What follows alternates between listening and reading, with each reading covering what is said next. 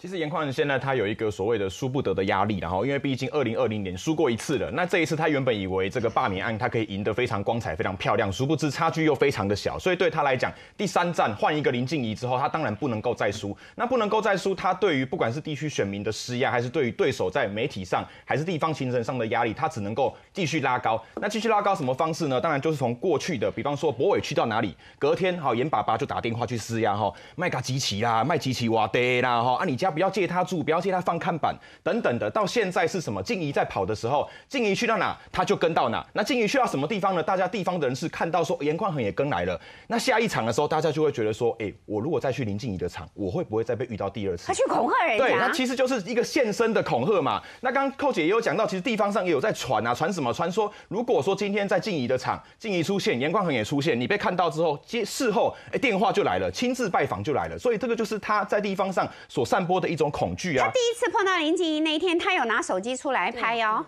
他有拿手机出来录影哦。其实就是在当时林静怡哈跟那个支持者在握手的时候啊。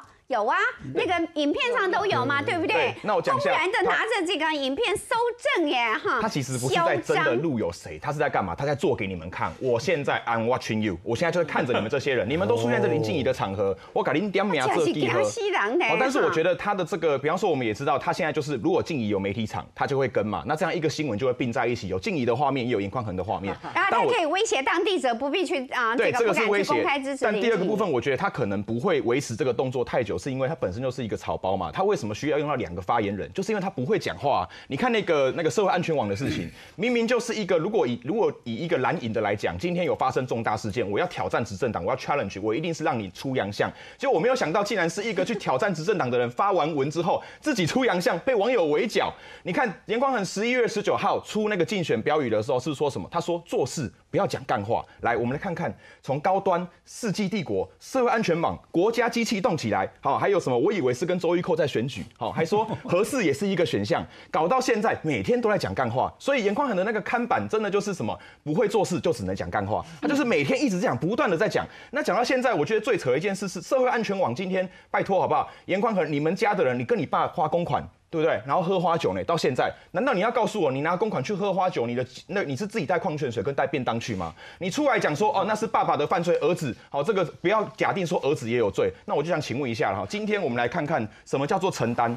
这个是当年你们国民党在骂陈其迈的时候，你们怎么说？你们说他爸爸的事情跟他有关系？陈其迈有出来辩解过，说那是我爸的问题，跟我没关系吗？陈其迈说什么？他说，身为人子，只能承担啊。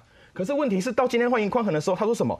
他说父亲犯罪，子女也有罪，是否太偏激？什么意思？意思是说那是我爸爸的犯罪，好，不是我严宽恒的问题。把他爸爸也都扔掉了，对，把爸爸也扔掉了哦，财产拿了，爸爸就不要了。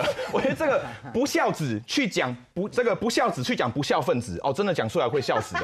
而且我觉得这个也要跟大家讲，今天段宜康也有发了一个文嘛。二零零一年的时候，台中地方法院的判决，大家耳熟能详的可能是什么？可能是说这个拿公款喝花酒，但其实什么？还有贪污十二年，杀人未遂八。年，持有枪械四年两个月，教唆顶替十个月，合并下来。有期徒刑应该是到二十年，但后来只判了三年半，怎么办到的？我们不知道。但是我必须讲的是说，这个所谓的社会安全网，今天你一个文发出来会被大家笑，就是因为全世界都有资格去评论台湾的社会安全网到底安不安全呐、啊？就你严家没资格。其实我就一直在想说，到底是什么原因？因为你如果让陈柏伟选上，你四年之后再扳回一城，如果你真的有这么有本事，有在地的选票，有所谓的乡亲挺你的话，四年难道不能等吗？一定要两年之内把陈柏伟干掉吗？后来我们在这几天，全台湾所有政论节目一一的爆料，一一的各种颜宽恒过去的往事，他们家的所有的事业、特许的工程、特许的行业，全部翻出来之后，我们才知道罢免只有一个原因，就是为了家族事业，根本不是什么为了在地的声音，不是为了乡亲的福利，也跟陈柏伟一点关系都没有。其实就是被这行李啦。好，那我们刚讲嘛，不是我们在污名化妈祖，今天你们严家这种把持公庙的行为，你才是在让妈祖被污名化。我们看刚的那个严宽恒的质询画面嘛，他光是一个呃台中港一百零一年到一百零九年什么，他都讲了这样吞吞吐吐，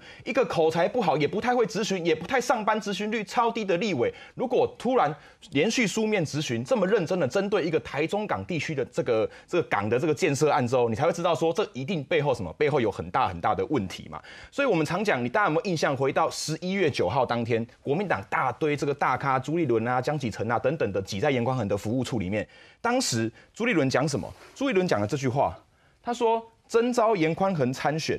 好，让在地的声音在国会发声。那后来我们才知道，我们看了严宽恒的质询之后，我们才知道说，原来所谓的在地声音就是严家的声音嘛。所谓的在地，什么叫在地？我们以为是居住在当地的居民叫在地，但实际上不是，是什么？是被严家服务过的，是被严家哦给这个可能有给过好处的，是被严家给呃这个有地方的人情压力给绑住的人，叫做在地。那所以严宽恒的选举当中，他不断的去呼唤所谓的在地，其实就是提醒大家。我家有给过你好处哦，你家谁谁谁靠我家吃饭哦，我在这边是很有影响力的哦，他就是在呼应这些人而已嘛。